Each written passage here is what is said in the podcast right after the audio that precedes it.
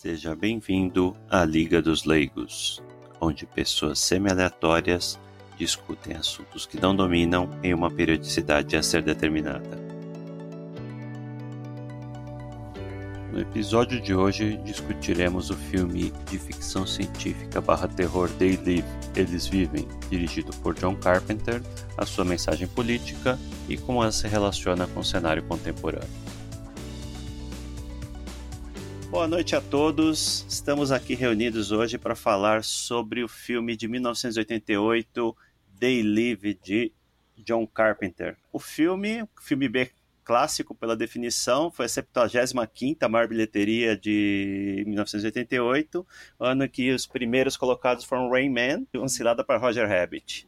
Curiosamente, teve uma bilheteria um pouco maior que o 76º filme, chamado Mystic Pizza, que foi o primeiro papel do Matt Damon e o segundo papel de Julia Roberts. Estão aqui reunidos comigo hoje, é, eu, Zeno Estoico, Salazar Oluso.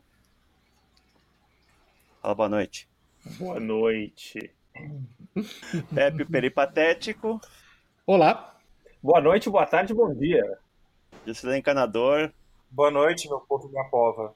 Então, meu amigo Salazar, você que sugeriu a pauta aí, você quer fazer um, uma introdução do filme, então, do seu vínculo emocional com essa obra, por favor? Eu tenho um vínculo emocional com essa obra porque eu vi, eu peguei, eu aluguei na, na minha locadora aqui de bairro, que existia já, já extinta, né? Infelizmente, esses estabelecimentos fecharam. Como todas, né?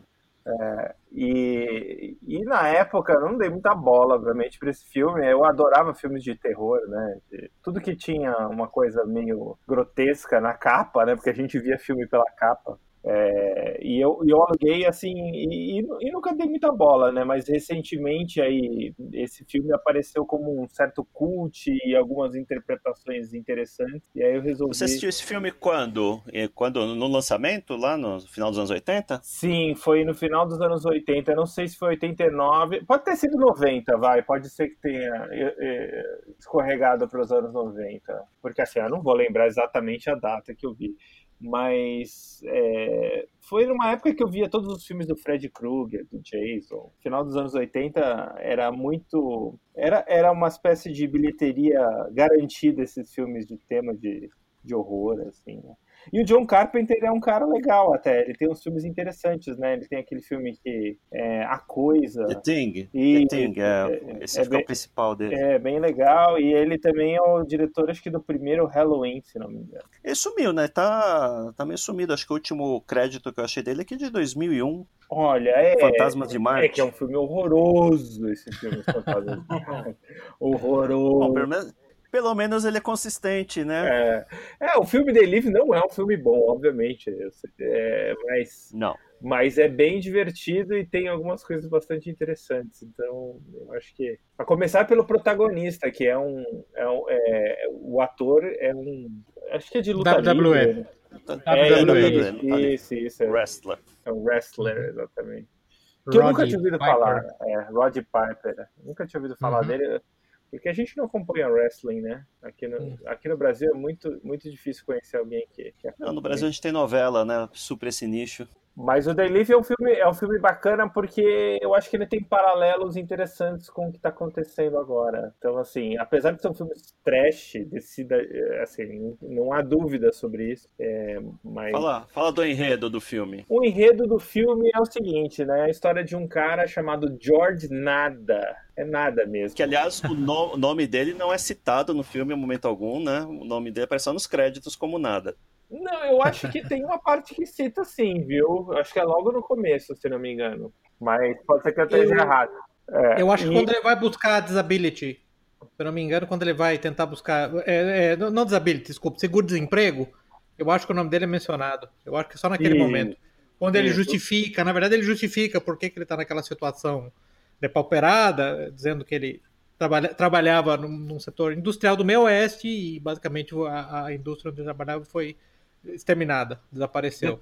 Detroit. Colorado, né? Colorado? Colorado é meio oeste? Era, ah, era no Colorado, que era Colorado. Colorado, era, Colorado tá. era Detroit, eu já não lembro também. O, outro personagem lá era de Detroit. Era de Detroit, ah, isso aí. O, o, amigo dele, né? Uhum. E... É. outro que ele encontra na obra lá que tenta convencer. Mas... Então, assim, ele é, ele é um cara desempregado que ele acaba vindo para a cidade trabalhar com construção civil e ele Los Angeles, né, cidade? Isso, e ele acaba é, se misturando aí com bandos de moradores de rua, né? E esses moradores de rua é, na televisão começa a aparecer um, um cara falando, pregando sobre que o, o mundo está sendo controlado, que vocês não sabem, vocês são escravos e coisa e tal. E no começo, obviamente, é, é nada acontece. Aliás, como todo bom filme dos anos 80, as coisas demoram para acontecer. Né? Os filmes antigos eram assim, né? Hoje, já nos primeiros cinco segundos, teria umas 20 explosões, pelo menos. Ele não tinha dinheiro para isso, né? De qualquer modo, não? Pra... Não o tinha, filme, claramente, é de, ba... de baixíssimo orçamento, né? Sim, O sim. orçamento do filme, segundo a Wikipedia, foi 3 milhões de dólares. Bilheteria Então, foi 13. É, eu acho que isso até para 88 é, ba- é baixo, né? É baixo. E aí ele, ele encontra um, um- esse pessoal que faz parte de uma, de uma igreja, digamos, né? E eles utilizam uns óculos escuros, né? E aí ele acaba tendo, essa igreja acaba sendo invadida, né? Por, por policiais ou agentes, não dá para saber direitinho, né? Na confusão ele pega uns desses óculos e quando ele resolve colocar os óculos, ele vê que o mundo é completamente diferente, né? Começa a aparecer, por exemplo, nos outdoors, Mundo real. o mundo real, exatamente. Nos outdoors tem todas palavras de ordem, né? Obedeça, consuma, reproduza e assim por assim diante. E aí ele começa a descobrir realmente que o mundo é dominado por uma casta de alienígenas que controlam tudo, né? E manipulam a população com a conivência da elite política ah, humana. E o filme é basicamente esse o enredo, né? E hoje em dia, eu acho que a gente pode até fazer vários paralelos aí sobre é, o que, que isso significaria hoje em dia, né? Claro que o, o filme é uma crítica an- anti-Yuppie, né?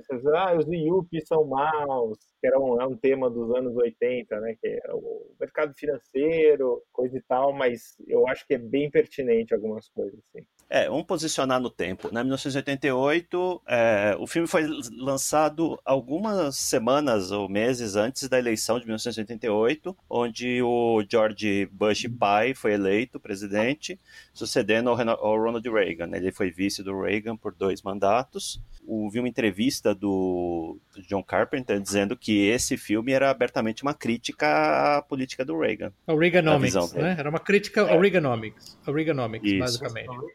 Exatamente. Tanto que você vê que há um monólogo inicial, ou um discurso inicial, agora realmente eu não lembro. Olha que eu assisti o filme na sexta-feira, hein? Ah, quando ele fala que a classe média diminui de tamanho e não há justiça social, não há justiça racial. Vocês lembram, você- vocês lembram disso? Logo Sim. no começo do filme, certo? E você vê, e você vê que aquela é, é uma crítica anti- antissistema tingida de pequenas tinturas marxistas socialistas mesmo, né? É aquela, aquela crítica é, ingênua na medida que ela é uma crítica simplesmente de contraposição de uma elite econômica a um, a um, a uma- uma- a um egalitarismo, igualitarismo econômico. É, algumas coisas me chamam a atenção nesse, nessa questão do posicionamento no tempo. É, em 1988 estava tendo alguma crise econômica, porque eu tenho a impressão que eu era Reagan foi uma era de prosperidade, né? Saiu lá do, do lamaçal do econômico dos anos 70 para uma era de prosperidade até os anos 90. Ou, ou tô enganado? Zeno, nesse ponto é o seguinte, a economia americana, como no atacado, digamos assim, estava muito bem. Teve um período aí que, se me, talvez eu esteja errado, mas creio que tinha crescido até por volta de 3,5% ao ano. Só que foi um período em que a adaptação da indústria americana, por exemplo, não foi tão. A, a, a mudança para a nova economia, vamos dizer assim, as mudanças estavam acontecendo lá, o Japão estava em pleno auge, estava tomando mercados americanos em algumas coisas. Por exemplo, nos carros, tanto é que o Roger and Me, do Michael Moore, do infame Michael Moore, saiu em 89, falando sobre fechamento de fábricas. Você teve também algumas outras coisas assim que não ficaram muito Sim.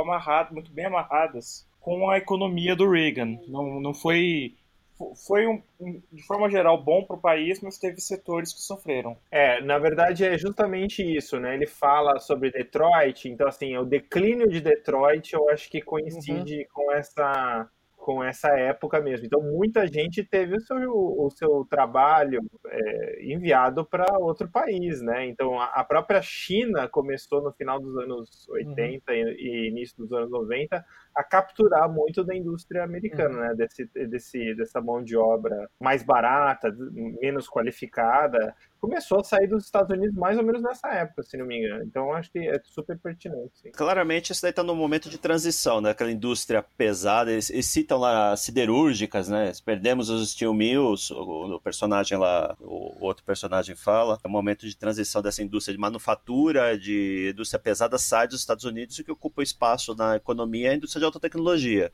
eles não citam aí, mas é, estava praticamente há cinco anos da explosão da internet comercial. Mas você percebe que o problema primordial dessa, dessa, dessa saída, dessa desmobilização do setor manufatureiro é que ela tem um impacto direto na vida dos americanos médios no seguinte sentido. Até aquela época era possível, com diploma de high school, basicamente arrumar um emprego em alguma planta industrial, ter uma família, certamente com dois, três filhos, e comprar a sua casa. É uma Quando vida você decente uma vida decente. Quando você transiciona para esse modelo de indústria do conhecimento de alta tecnologia, que realmente estava muito próximo de, de, começar, você cria um modelo no qual você não vai conseguir fazer simplesmente nada efetivamente palpável no mercado de trabalho sem é, é, graduações e pós-graduações e que trazem consigo o problema do, do débito estudantil. Tem que lembrar que a educação americana é muito cara muito cara, é desproporcionalmente cara. Conforme as décadas passam, ela cresce muito acima da inflação ou muito acima da, da valoração de qualquer outro setor. Então esse, esse é o ponto interessante. Dependendo do curso que você faça, você não vai ter o retorno esperado, né? Sim. Você vai lá e faz um curso de oratória dramática, você não vai achar um emprego que vai te estudo de gênero, né? É. nunca, não queria citar esse exemplo, mas é, não vai te dar um. Você não vai arrumar um emprego que vai te ajudar a pagar os 200 mil dólares que você uhum. contraiu de dívida. Então perceba que efetivamente a destruição da classe média, que, que, ele, que ele, a, qual, é, a qual ele se posiciona contra no começo como, como monólogo, é, é absolutamente verídica, né? E mais uma coisa que eu acho que é importante o, o, governo Reagan teve algumas crises estruturais, como aquela do Saving Loans, onde eu acho que foram mais ou menos mil, uh, do, dos, dos, mais ou menos é, é, 3 mil Savings Loan Associations, mil faliram uh, na época. Então você, você, pode dizer que você teve uma espécie de, de inicial ensaio para o meltdown de, de 2008. O que, que era isso? Eu não lembro desse, lembro desse episódio. O que, que aconteceu? Você tinha essas pequenas corporações, né, Savings and Loan Insurance Corporations, que começaram a se espalhar pelos Estados Unidos é, nos anos 50 e 60. Elas permitiam que as pessoas é, financiassem compras de imóveis, é, compra, ou, ou, emprestavam dinheiro corporativo. Eu acho que o, o, termo correto em português seria cooperativa de crédito, seria o equivalente a pequenas cooperativas de crédito, mas que elas acabaram, evidentemente, emprestando a, além das possibilidades, é, é, além da possibilidade de leverage dos, do, dos ativos que elas tinham e, e no, no, final, no, no, meio dos anos 80 elas começaram a falir em mato. Eu acho que a crise custou alguma coisa como na época o, o equivalente ao ensaio de bailout foi alguma coisa como 160 bilhões de dólares. Entendi. Eu ia, eu ia perguntar se aquela é, Fannie Mae e Freddie Mac que quebraram lá em 2008 eram, eram dessa modalidade. Elas eram. Eu nunca soube direito, todo mundo falava, não soube o que, que elas maiores, faziam. né? Eram versões maiores daqui, eram versões maiores disso. Mas você vê que o interessante é que esse momento é um momento onde, em, grande medida, a economia começou a se corroer na, na pequena América interiorana, entendeu? Esse, esse, esse para mim que é o grande ponto. Essa, essa, essa, ma, ma, essa malady, essa maleita, já era sentida exatamente nessa categoria, nos americanos nativo, raiz. Por isso que eu até falei do meio oeste, acho que tem razão, o cara não era precisamente do meio oeste, eu, eu não sei porque eu, eu, mentalizei como do meio oeste, mas isso já começava a aparecer exatamente, exatamente na América América interiorana, né? Na América que existe entre as duas costas. Só, só desviando um pouco do assunto, eu vi um podcast essa semana, um, um, analista criticando justamente essa questão da imigração nos Estados Unidos por causa disso, né? Porque no século XIX, como no século XX, o cara ia, ia ganhar, ia fazer a vida com a força física, com Sim. trabalho simples, né? Tinha, tinha espaço para isso. Uhum. Hoje, esse pessoal chega desqualificado aí da América Central ou de outros lugares dos Estados Unidos, simplesmente não tem trabalho para eles. Então eles vão fazer o que lá? Vão depender do governo. Né? Nós mencionamos o Lee Kuan Yew a semana passada. O Lee Kuan Yew deu uma entrevista para o New York Times. O Lee Kuan Yew sempre foi muito cândido, né? É, eu, eu acho que foi, foi inclusive, ele, é, ele, falou algo do, do, tipo: esses hispânicos que estão é, no, no, no, gabinete do governo Bush, eles são ah, espetaculares, eles são muito acima da regra. Essa não é a regra. A imigração em massa hispânica não vai redundar no que vocês estão vendo. Ela vai redundar na degradação do mercado de trabalho e, e na verdade, do mercado de trabalho para as faixas mais, mais pobres. A degradação da cultura, porque a cultura hispânica não é a cultura americana anglo-saxã. O embate no mercado de trabalho vai ser agora exatamente com, com, é, é, por preço, né? Por precificação cada vez mais baixa de salários. Bem, tem que lembrar também que em 87 teve o Black Monday, né? Que foi também uma crise aí no mercado Exatamente. de ações, né? Que foi uhum. até então uma das maiores crises, tirando talvez a crise de 29, né? Uhum. Foi, foi também. Então, assim, foi bastante amargo. Então, o filme foi feito em 88, bem acho que também nessa era que já se desconfiava de é, supervalorização de ativos, de manipulação de mercado financeiro. Então, assim, tem todo esse panorama, né? O que eu acho interessante é. é o, o, o, Black Manda foi 87, né? O Black Manda foi 87, foi 87. certo? O filme foi 88. Só. E o que eu acho interessante assim é que hoje, se você colocar em, em né, o filme realmente ele contrapõe esses ideais socialistas com o capitalismo, né? Uhum. Mas hoje, se a gente poderia até conversar sobre isso, é, é, justamente é hoje quem seriam os alienígenas, né? Não se, acho que é, nunca se imaginou que os socialistas e o capitalismo formariam uma aliança hoje que transformariam como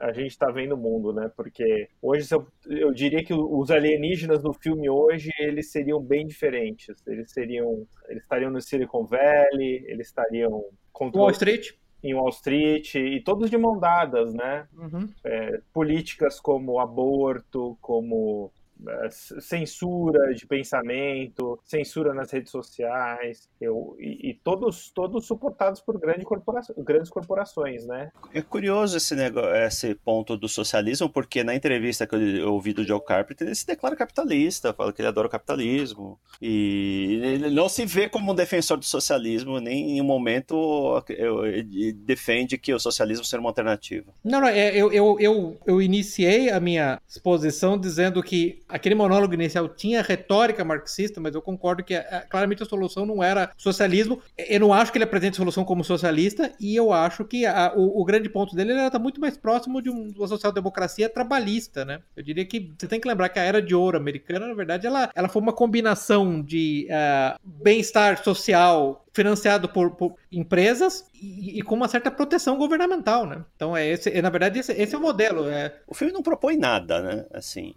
não propõe uma solução. A solução é stick to the man, né? Que é a cena final Sim. é o cara mostrando o dedo pra, pra câmera. Que, do que não, não, não resolve nada, né? O que, que está resolvendo com isso? Está só, é, o, só um ato de rebeldia. O filme meio que se perde, eu acho, né? Ele não tem uma. O terceiro ato. É, o né? terceiro, o terceiro ato, ato ele vira um filme de ação com toques de, de fantasia, assim, né? É, não, é, até cômico, no final uso generoso de corredores, né? Os caras vagando por corredores. Por isso, assim, você não pode falar que é uma obra-prima, mas eu acho que as ideias são interessantes, justamente para falar: olha, existe de fato uma elite que controla o mundo? Quem é essa elite? Eu acho que é esse o tema que, que eu acho relevante até hoje, né? O que, que as elites querem que, que a gente não saiba ou que a população é, viva de uma certa maneira e, e, que eles aproveitem certas condições para man se manter no poder e, e, e, poder expandir esse poder, inclusive. É uma coisa que me deixou curioso lá, o que, que os alienígenas queriam? Qual era o plano, né? A, é, além de, o, de, tomar o poder. É, o plano, na verdade, é o seguinte, eles eram como eles eram como capitalistas espaciais, assim, pelo que eu entendi, né? Então Sim. eles iam no planeta, sugavam todos os recursos e iam para outro. Era isso, assim, eu entendi. Sim, ele... Eu não sei, não, eles não discutem, não, eles estão se associando com, com a elite econômica do, dos humanos lá, mas assim, num momento de, ah, estamos, estamos tirando o recurso X do planeta, estamos tirando, Mas no lá, final ele fala mais ou menos que a ideia deles é, é usar todos os recursos do planeta e para o próximo. Sim, eles são uma espécie de, de gafanhotos especiais repetindo o comportamento do que se imagina ser as elites exploratórias, predatórias, e... colonialistas, degradando recursos e se movendo sempre com o apoio tácito implícito de elites locais. E você lembra aquela personagem daquele, daquele, daquele cara que apresenta o estúdio de gravação para os dois. Imagina que eles são parte agora da, da Cabal, né? Eles foram recrutados, lembra? Apresenta o estúdio de gravação para os dois e comenta. Quando ele descobre que os dois são, na verdade, subversivos, fala, isso não, isso não faz o menor sentido, eles estão todos os países do mundo, por que não, por que não aproveitar, né? Por que, por que não amealhar vantagens financeiras enquanto eles estão fazendo isso? Exato. Que é a figura do Quisler Quisling, na figura do traidor de classe. Por isso que eu falo que a tintura marxista ela existe no filme, ainda que eu entendo que ele não se declare particularmente é, um quase talvez inconsciente, né? Inconsciente, sim. Um negócio, um negócio sim, abertamente, é, é né? É, eu... é, é, fascinante. Outra coisa pra você ver que é fascinante é que ele mistura mensagem, porque até porque claramente ele, ele mesmo não sabe, o próprio John Carpenter claramente não sabe a gênese das, das ideias. É aquele problema clássico do idiota útil. O idiota útil é assim designado porque ele não tem ideia da gênese primordial das ideias dele. Lembra que, por exemplo, Marion reproduce, uma das coisas que ele fala, case e reproduza. Isso é tão tolo, porque na verdade essa é a maior defesa que você tem contra o Estado totalitário contra o mercado totalitário. Né? Então é, é, tolo dizer isso, ao contrário, né? A, a, diferença entre um escravo e um servo, um escravo e um livre historicamente é que o livre é, é, é tem o privilégio de ter família, o escravo não tem, né? Então essa, você vê é, claramente isso que é uma coisa que chamou muita atenção quando mostra as mensagens, mensagens de controle. Por que, eu fiquei curioso, por que, que será uhum. que ele entendia que casais se reproduzir era um, uhum. uma mensagem ruim assim para a uhum. E qual seria a alternativa? É, porque né? provavelmente é como, como o Pepe falou, é essa ideia difusa que as pessoas têm de que a família é, é algo que serve ao grande capital. É o contrário, né? É o contrário, porque assim, Hoje eu diria que se fosse atualizar esse filme, retomando o que eu falei há pouco, é, eu diria que a mensagem seria é, se isole, é, consuma, né? Ter um filho é, um, é algo que você vai estar tá, uh, tirando o controle, por exemplo, das grandes corporações e do Estado ao criar uma família que potencialmente pode até se revoltar contra esse, esse esquema aí de, de consumir entretenimento, né? Entretenimento hoje, né, a gente viu aí no filme dos Vingadores, né? As pessoas hoje só falam de entretenimento o dia inteiro, né? Não, Vingadores era semana passada, hoje é Game of Thrones. É, sim, mas é, é, é impressionante como isso tira atenção, né? Então as pessoas, em vez de criar uma família, hoje elas estão criando idiotas que só, só consomem né? E entretenimento eu diria que está nos top 5 do que as pessoas consomem hoje. É, o, o, entretenimento em si não, não é um problema. O problema é que isso está tomando uma importância nas vidas das pessoas tão grande, né? Tem uma, uma geração de jovens aí hoje que usa o Harry Potter como referência para quase tudo. As pessoas se, se matam lá por causa de uma série Game of Thrones ou o mesmo filme dos Vingadores. Sim, é, faz parte de uma idiotização que as pessoas estão passando hoje, né? Infantilização e idiotização, exatamente porque elas não têm qualquer outra, qualquer outra identidade e qualquer outro ponto de é, qualquer outra âncora externa, que na verdade é a família e grupos. É, é, não sei se vocês lembram, mas tem aquele é um texto relativamente clássico do, do Philip Blonde, é aquele filósofo inglês que ele escreveu aquele texto chamado Red Tories, né, dos Tories britânicos, mas seria o que, que seriam os Tories vermelhos? Na verdade, é a combinação de políticas que seriam ditas socialistas ou estatistas, mas qual que, qual, o que, que preveniria que essas políticas socialistas ou estatistas se tornar, é, permitissem o agigantamento e a tiranização do Estado? É aquilo que ele chamou de entidades intermediárias. O que são entidades intermediárias? Número um é a família, depois você tem igreja, associações de bairro, é, guildas, corporações de ofício, associações cívicas. Como todas essas são, como todas essas são eliminadas, é evidente que o que sobra é o indivíduo atomizado contra ou o todo-poderoso Estado ou contra o todo-poderoso mercado. Mas você vê quando você fala todo-poderoso Estado todo-poderoso mercado, é essa, é essa fonte da na minha, a meu ver, essa fonte da confusão primordial é, de gente como o, o John Carpenter, né? Contra o que, que você está protestando exatamente? Ou, ou, Porque as coisas são a né? mesma, qual né? que é a alternativa? Qual que é a alternativa, né? O que, que você está propondo? Sim, sim, porque é, essa é a falsa dicotomia. Eu sei, eu sei o que ele está propondo. É. Eu sei o que ele está propondo. Na verdade, até cita isso na entrevista. entrevista é que é, o ideário dele é o ideal dos anos 60. Uhum. Aquela coisa do amor livre, então isso daí é o contraponto ao Marion Reproduce, aquele socialismo vago, né, utópico, uhum. vago. Não o socialismo que estava em, tava em vigor em 1978, quando o filme sai, né, que é o uhum. socialismo da União Soviética. A União Soviética ia demorar uns anos para cair ainda. O, o Muro de Berlim ia cair só em 1979. É. Vou deixar o Jusilei falar um pouco, coitado. Ele ficou um tempão aí fora. Não, gostaria de saber só o seguinte, pegando um pouco o debate, uma parte que eu infelizmente perdi. Se esse diário daí dos anos 60, essa história do socialismo, será que na verdade o John Carpenter não estava mais pro lado libertário da coisa? Não tanto pro socialista, um negócio bem. Ô, Pepe, fala aí a definição, é... a definição do que é um libertário.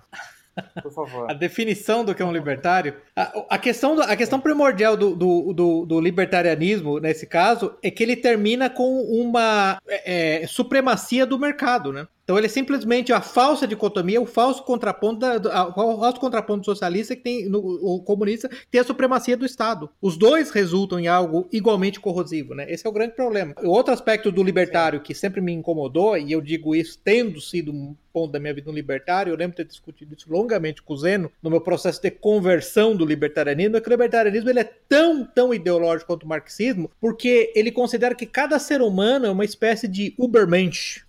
É uma espécie de super-homem capaz de tomar todas as completas decisões sozinhos. É, ele é capaz de racional. se virar, ele é completamente racional e ele é capaz de através de trabalho, dedicação, a disciplina e inteligência, que na verdade tem que ser igual em todas as pessoas, eles po ele pode ascender aos píncaros da glória do mercado, que na verdade é a melhor riqueza. Então, esse é o grande problema com os libertários. Você acabou de resumir é... o, A Revolta de Atlas, que é um livro que eu li, e assim, a gente pode até um dia fazer um episódio só sobre a Revolta de Atlas, que é um, é um livro que é cultuado, que eu acho um livro péssimo. Eu li, é um livro de mil páginas, sei lá quantas páginas, não, é, é é, péssimo, né? Então, assim, se o John Carpenter realmente estava mirando o libertarianismo, mostra o quão difuso realmente são as ideias dele e, e acho que o movimento hippie, essa coisa da contracultura dos anos 60 também, é, quando as pessoas buscam isso, na verdade elas estão buscando uma espécie de corruptela do, do, da vida tradicional, né? Que aí sim é algo que eu acho que é, vale a pena a gente é, como sociedade buscar, né? É, é, justamente a família, é, as tradições que de fato é, se perderam, né? Nessa maluquice que foi o século passado, né? Se a gente pegar o século passado, ele foi o que produziu essa sociedade doente que o John Carter ele tenta fazer uma crítica, né, no filme e acaba saindo bem difuso mesmo. Século passado não, né, dos anos 60 para cá, né? É a cultura, as ideias dos anos 60 é. que, que, destruíram é, tudo, É, mas se você tá for pegar as ideias do marxismo que começaram uh, no século XIX, elas culminaram com os regimes que a gente viu no século durante o século XX quase inteiro, né? Você pega a própria União Soviética, né? Foi no começo do século, né? Ela fazer uma crítica, né, no filme e acaba saindo bem difuso mesmo. Século passado não, né, dos anos 60 para cá, né? É a cultura, as ideias dos anos 60 é. que, que, destruíram é, tudo. É, mas se você tá for pegar as ideias do marxismo que começaram uh, no século XIX, elas culminaram com os regimes que a gente viu no século durante o século XX quase inteiro, né? Você pega a própria União Soviética, né? Foi no começo do século, né? Aquela loucura lá. E além disso, na União Soviética, por exemplo, você tinha aquela desatomização da família, aquela coisa de. E acaba saindo bem difuso mesmo. Século passado não, né? Dos anos 60 para cá, né?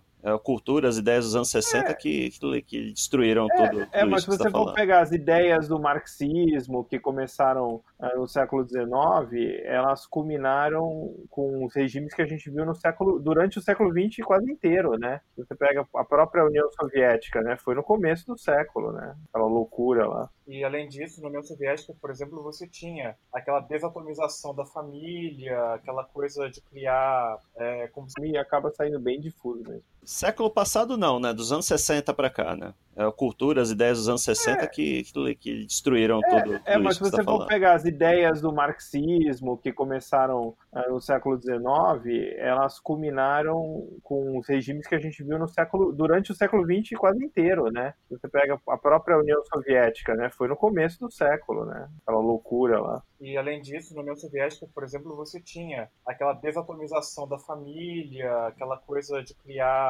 É, como... é, democracia liberal e comunismo. Então, ele propõe uma quarta teoria política exatamente para tentar resolver esse problema, para responder essa pergunta. Né? Como é que você resolve? Você, você veja de novo qual é a confusão do, do, John Carpenter, qual a confusão de. Vai, vamos ser honestos aqui: 99% da direita mundial, entendeu? Quando ele faz a dicotomia a socialismo versus livre mercado. É, é, são poucos. Sim.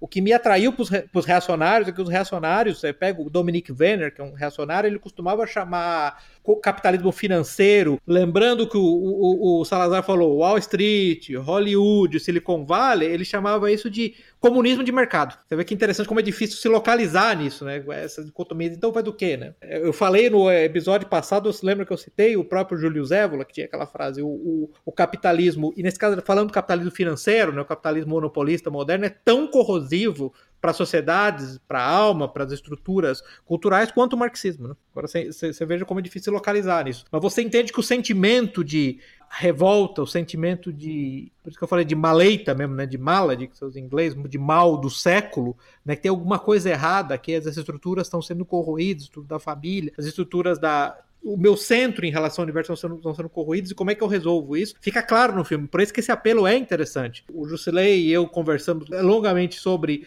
os Gilets jaunes, por exemplo, para dar um exemplo, para dar um exemplo atual, e eles têm a mesma questão, né? Eles são de direita ou eles são de esquerda? Não sei. Eles, mas o que eu sei é que eles estão questionando um aspecto válido da, da, da, da dos shortcomings, né? Da, da, da, corrupção, da corrosão do sistema. Acho que esse é um dos grandes problemas do debate político atual, é que sempre tem, tem, se resumia a isso, tem que ser dois lados, né? Você é direita ou esquerda? Você é uhum. PT ou você é anti-PT? Você é pró-mercado ou você é estatista? Essas coisas não são, eh, elas não se contrapõem como as pessoas acham que, que elas se contrapõem, né? Então hoje existe uma... É, não é tão simples Hoje existe assim, né? uma aliança entre governo e, e, corporações, né, capitalistas. Então, assim, não é mais... É, ou, ou, ou nunca foi, na verdade, né?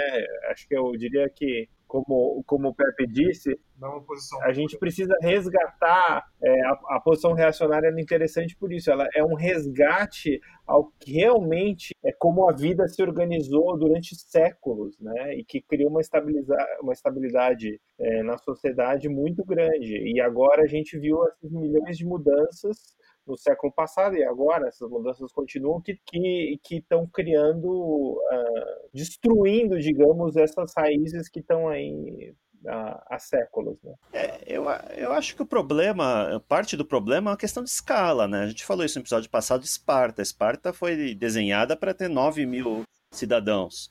Como é que você monta uma sociedade onde tenha comunidade, tenha algum tipo de, de convivência das pessoas para um bilhão de pessoas, onde todos se sintam igualmente representados e, e, e tem uma, todo mundo tem a oportunidade de, de chegar a algum isso, lugar. Está se mostrando inviável, é, é está se mostrando isso. cada vez mais inviável. Né? Mas esse é um excelente ponto do, do, do Zé.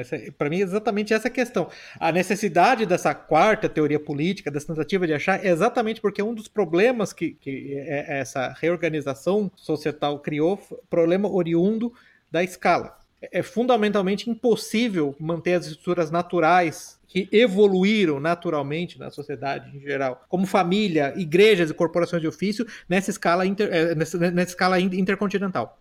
Exatamente esse é o problema. Demo democracia tradicional, que a gente imagina o modelo, é todo uhum. mundo, os gregos iam para a Ágora, iam discutir lá os assuntos comuns, mas como é que você uhum. pega uma cidade que nem São Paulo, que tem 20 milhões de habitantes, como é que você manda, coloca 20 milhões de pessoas num lugar para discutir alguma coisa? É, é, é, virtualmente impossível. E aí você vai criando o Estado, né? vai criando as várias instâncias aí de, de Estado e de representação, e cada vez mais a pessoa está afastada da, da, das decisões que efetivamente afetam a vida dela. E isso ajuda, acho que isso, isso permite, nos permite voltar a um ponto inicial que o Salazar começou a abordar e a gente meio que meandrou por esse outro caminho, que é a questão da, de quem são essas elites. Porque o problema primordial para mim é que a tradição, especialmente você americana. Não viu, você não viu a versão comentada que eu vi no YouTube e lá ele explica hum. tudo. Tem legendas, ele explica tudo que está por trás.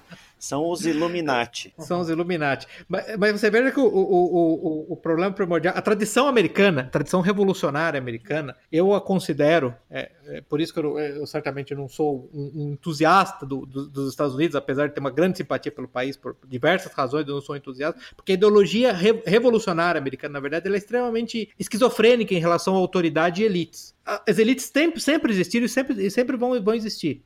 Elas têm que existir. Você não tem como criar uma sociedade sem elites. Tudo que você quer das elites é que elas tenham uma ligação com aquele sobre, sobre, sobre elas governam. Você quer o noblesse oblige. Basicamente, esse, esse, é, o, esse é o grande ponto. A escala causa uma desconexão da elite com os seus governados, para voltar no, no, no ponto. Um ponto que o Jusilei fez no podcast passado sobre igualdade que tem que ser aplicada a 8 bilhões de pessoas, na verdade, a transnacionalidade da elite leva à criação de uma elite tribalmente alheia, alienígena ao povo sobre o qual ela, ela governa. E o resultado prático disso é que essa elite simplesmente ela não, ela não age como os guias ela não age como os, os, que prestam um serviço de liderança à população, mas assim como basicamente é, é, gerenciador, é, é manejadores de gado. Esse, esse, é o grande ponto.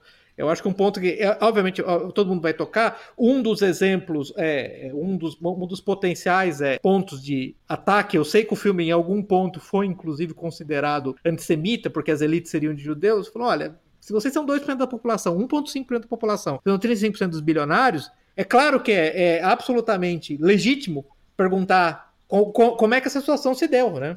E sabendo que os judeus são altamente tribalistas, é claro que é, que é perfeitamente possível, é perfeitamente legítimo, né? Eu espero que esse era o ponto que o Salazar estava tentando chegar, considerasse essa elite de uma tribo uh, uh, relativamente desconectada da tribo americana tem os melhores interesses do povo americano no fundo do seu coração. É, é, as duas perguntas me parecem perfeitamente legítimas, sim, não? Sim, eu acho que esse é o ponto. Essas elites, elas, essa desconexão com, com, com o povo americano, no caso do filme, e atualmente, né, trazendo para uhum. os dias de hoje, elas são porque elas não é, elas têm outra, outras características uh, tribalistas, como você mesmo disse, e que elas são por definição desconectadas, ou é só a questão de escala? Uhum. É, eu acho que existe algo importante a se discutir. Né? E antes que alguém e antes que alguém nos acuse diretamente de simplesmente é, é, é antissemitismo cosmológico, essa não é a questão. Essa, é, as elites, as elites estão transicionando de, de maioria ou, ou de percentual, a fração apreciável dela judaica para uma fração apreciável dela chinesa ou indiana ou russa. E o problema continua sendo o mesmo. Entendeu? Esses outros povos também não têm ligação emocional, estrutural, nem genética com o povo americano. É, uma elite chinesa, para poder justamente, ela, ela, ela teria o mesmo problema, né? Ela teria o mesmo problema, porque ela tem uma desconexão inerente, né, com os povos uh, né, com quem ela está exercendo essa relação, digamos, de dominação. É, imagina o seguinte, uh, momento no futuro próximo aí, daqui uns 50 anos, quando a China foi efetivamente a maior potência do mundo, ela vai tratar com mais empatia o chinês de, de etnia Han ou o agricultor lá do Vale do Paraíba? Quem é que vai ter prioridade na resolução de problemas, né? O, o, o, o Zeno, uma dica. Olhe como eles tratam, como os, a, a etnia Han trata os uigures hoje. É. é tudo que você precisa ver. Ou, os, os, africanos, né? Dos, onde eles estão tendo os, os projetos. Exatamente. É. Não, a gente sabe, né? A gente sabe o que vai acontecer. Mas assim, é inevitável, né? Voltando para a questão do filme, qual que é a alternativa, então, né? Qual que é o... Não ter uma elite é, é impossível, a gente discutiu isso no podcast Certamente. anterior, né? Sempre vai um grupo que se destaca, um grupo que vai conduzir os assuntos do, do coletivo. E nem os, nem os alienígenas estão livres da corrupção, né? Então, o uhum. que, que, que, resta? O que nos resta? É complexo. Pois é, Zeno. Sobre isso, eu queria mencionar o seguinte. Coitado do, coitado um do Jusilei, a gente não deixa ele falar. Não, é o seguinte... No caso da, da Rússia, por exemplo, da Rússia imperialista, imperial, você tinha uma elite que era muito fraca. E tem gente que até disse que a Rússia naquela época não tinha uma elite mais ou menos coesa, ou que pelo menos tivesse uma, é, uma sintonia fina, digamos assim, como tinham os países do Ocidente, especialmente ali França, Inglaterra, Alemanha, que, que tinham uma elite que fez aquele projeto de nação, especialmente no caso da Alemanha, que teve uma unificação tardia e um projeto muito mais atrasado que os outros demais países. E no caso disso, essa, essa falta de elite russa, digamos assim, foi um dos motivos pelos quais a revolução acabou por fazer o que fez e to, to, tomou lá o país e virou um país socialista. Hoje, o que se vê lá na Rússia, em contrapartida sobre essa história de nacional e global, eu vejo pelo menos assim, não quero desviar muito o assunto quanto a isso, mas uma tentativa dos russos agora de nacionalizar as elites, justamente para se proteger, digamos assim, de uma intervenção mais do que desejado do de fora, para que o, as elites locais não tenham é, uma allegiance, não sei, não lembro o termo em português, dupla que, que, não devam isso, uma, uma allegiance mesmo, tipo uma. uma... Lealdade. É, lealdade. lealdade, né? Lealdade, isso. Uma lealdade dupla ou uma lealdade externa. Mas esse ponto do Jusilei é fenomenal. É, é, Permita-me expandir nesse ponto, porque eu, eu, muito obrigado. Esse ponto é muito importante no seguinte sentido. Você concordaria comigo que um dos problemas da elite russa, eu acho que o próprio o, o próprio uh, Sonetsin é, tratar, tra, tratou disso em certo ponto. Se você voltar até no próprio Dostoiévski tinha isso. A, a, elite russa ela passou por um processo de francesamento, de allegiance, de, de lealdade a ideias iluministas, no qual ela se cortou do povo russo, não a, da alma do povo russo. E, e se eu não me engano, foi o Sonesi que fez esse ponto. A, a, a Revolução Russa veio com uma espécie de punição a uma elite que se tornou, basicamente, ateística, iluminista e completamente desdenhosa de, do seu povo. Sim, o que facilitou enormemente o trabalho. Sim, corroeu, né? Essa elite acabou, porque quando você, você, você chega a um ponto onde você tem uma elite que despreza o servo camponês russo tradicional, o camponês russo raiz, você basicamente é uma, uma, uma força estrangeira ocupando o, um território. Aí você chega na mesma situação dos alienígenas cadavéricos do John Carpenter no The Live, né?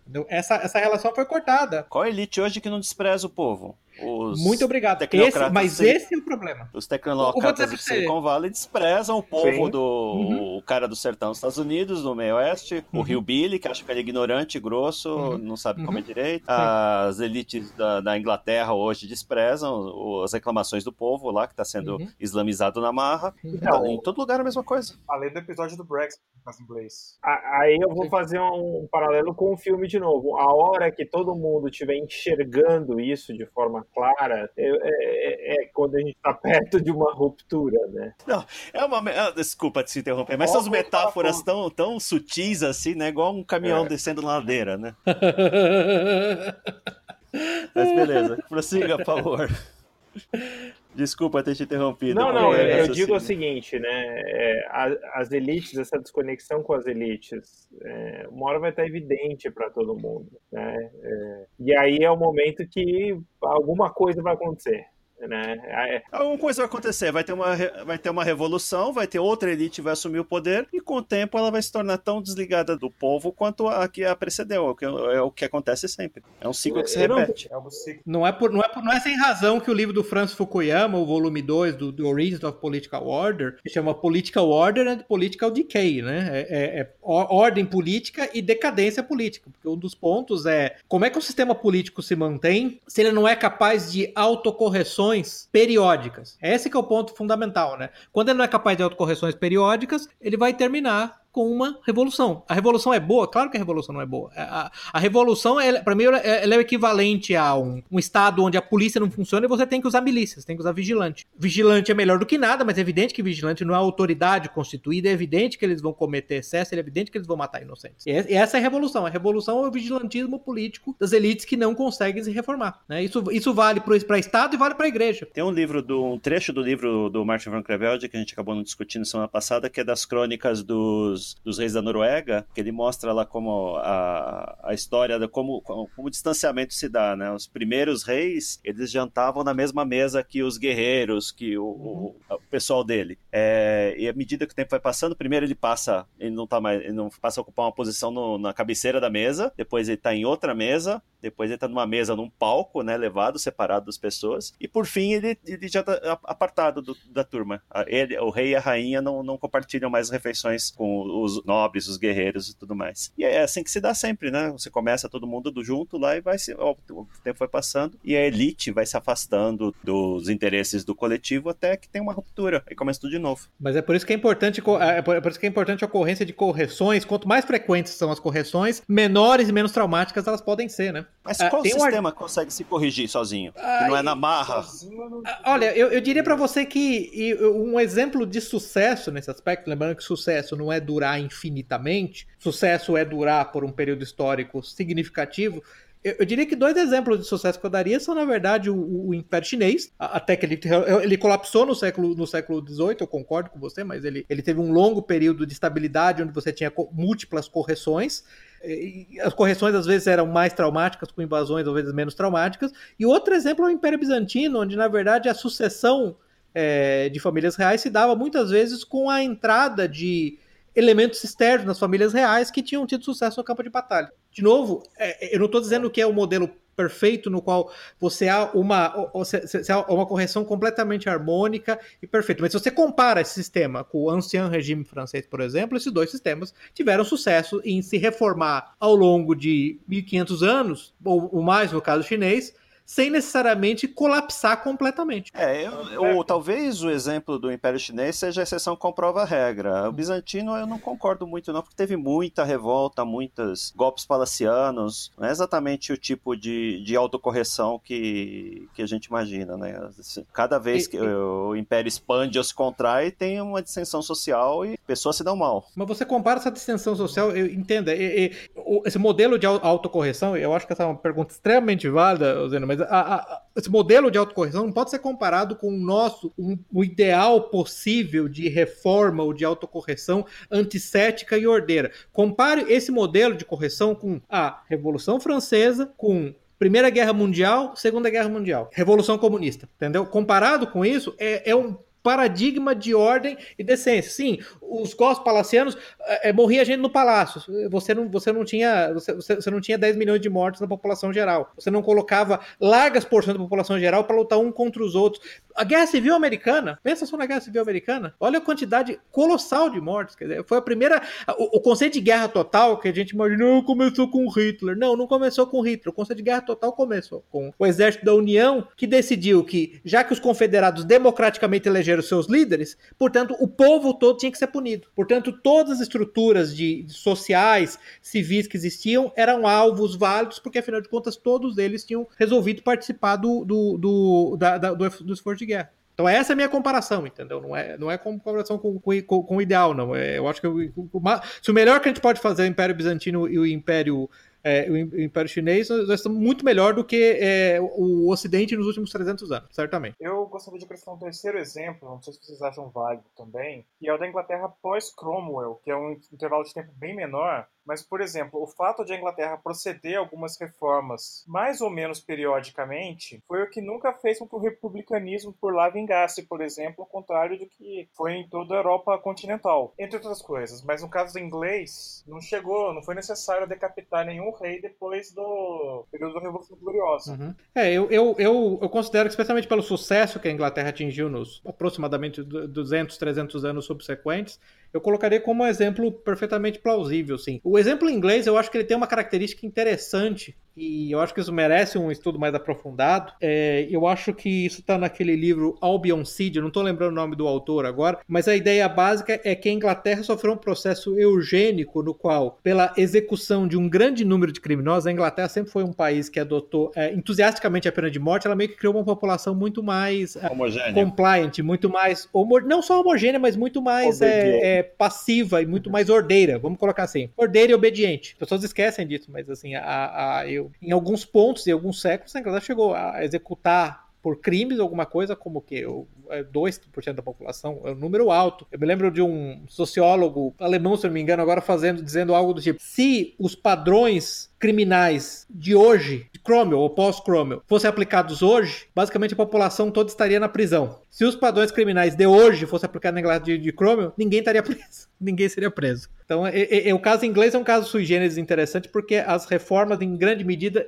eu considero o seu exemplo excelente, porque parte das reformas foi essa adoção entusiástica da pena de morte para desordeiros. Desordeiros no sentido criminosos. É um exemplo de micro, micro não, é um, exemplo de microcorreção contínua, né? Microcorreção contínua. É, não só pena de morte, como degradavam as pessoas, eh, deportavam para a Austrália, para outras colônias. Sim, sim, sim, é, eram retirados de qualquer forma ali do ambiente em que ocorreu o problema. Uhum. Mas vocês todos concordam que nossas elites correntes, elas não têm, para lembrar de novo, nosso grande amigo Taleb, elas não têm skin in the game e as elites é, medievais tinham skin in the game. É, é, se você fizer uma lista dos top 10 mais perigosos é, trabalhos no, durante a Idade Média, muito provavelmente rei, rei vai estar entre eles. As nossas elites não têm skin in the game, elas são absolutamente incapazes de entender esse conceito de consequência accountability e, portanto, o resultado disso vai ser catastrófico. Né? De novo, eu dou exemplo dos do Gilets jaunes, né? Do, do, do, dos coletes amarelos. Né? Qual é a reação do governo francês? Qual é a reação do Estado francês? Na verdade, é, é reprimi-los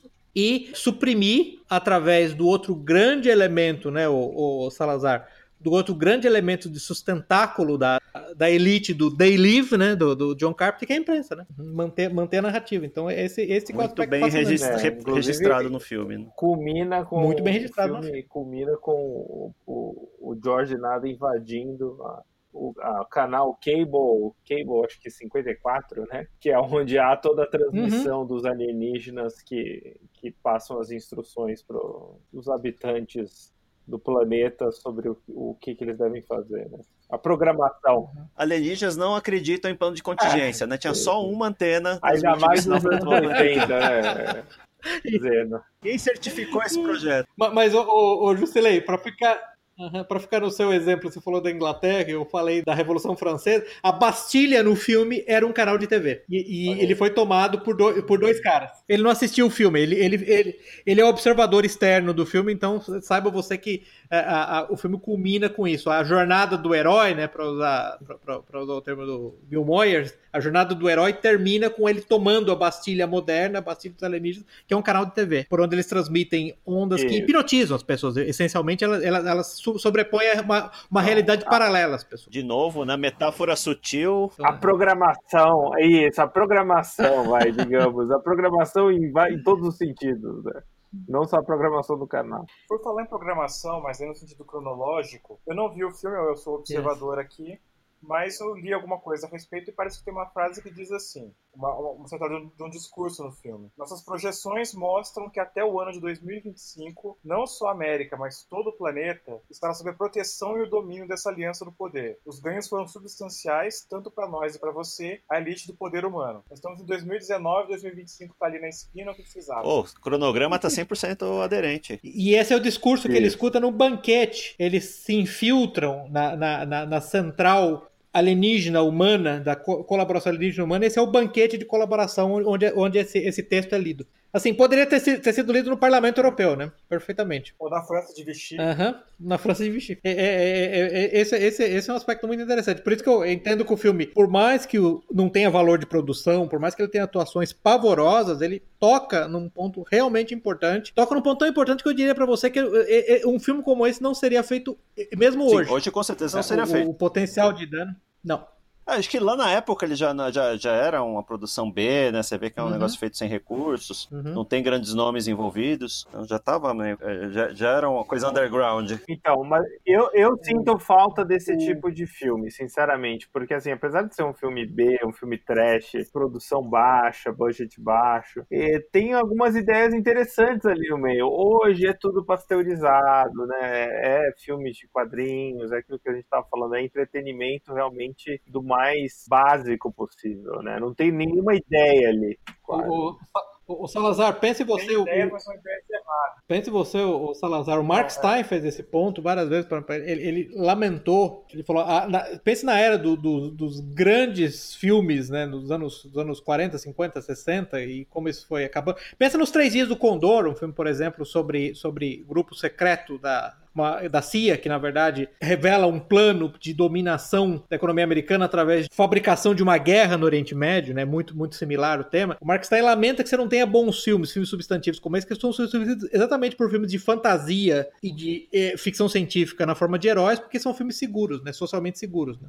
é, cabe, tem... cabe um episódio inteiro falar sobre a decadência de Hollywood, né? Hoje, tudo, tudo é infiltrado lá pelo discurso politicamente correto, né? Uhum. Na batalha, ápice da batalha do último filme dos Vingadores Vingadores tem que passar parar a ação para mostrar as heroínas, né? Pra mostrar que estão cumprindo a cota de. Ah, tem que lacrar. Então, assim, o, meu, o meu desencanto com o cinema, eu acho que ele pode ser é, resumido nisso. É, é assim, a falta de, de ousar, né? Eles não, não têm temas nenhum, não, não. tem nada interessante, não. assim, né? Mas é nada, nada mesmo. Né?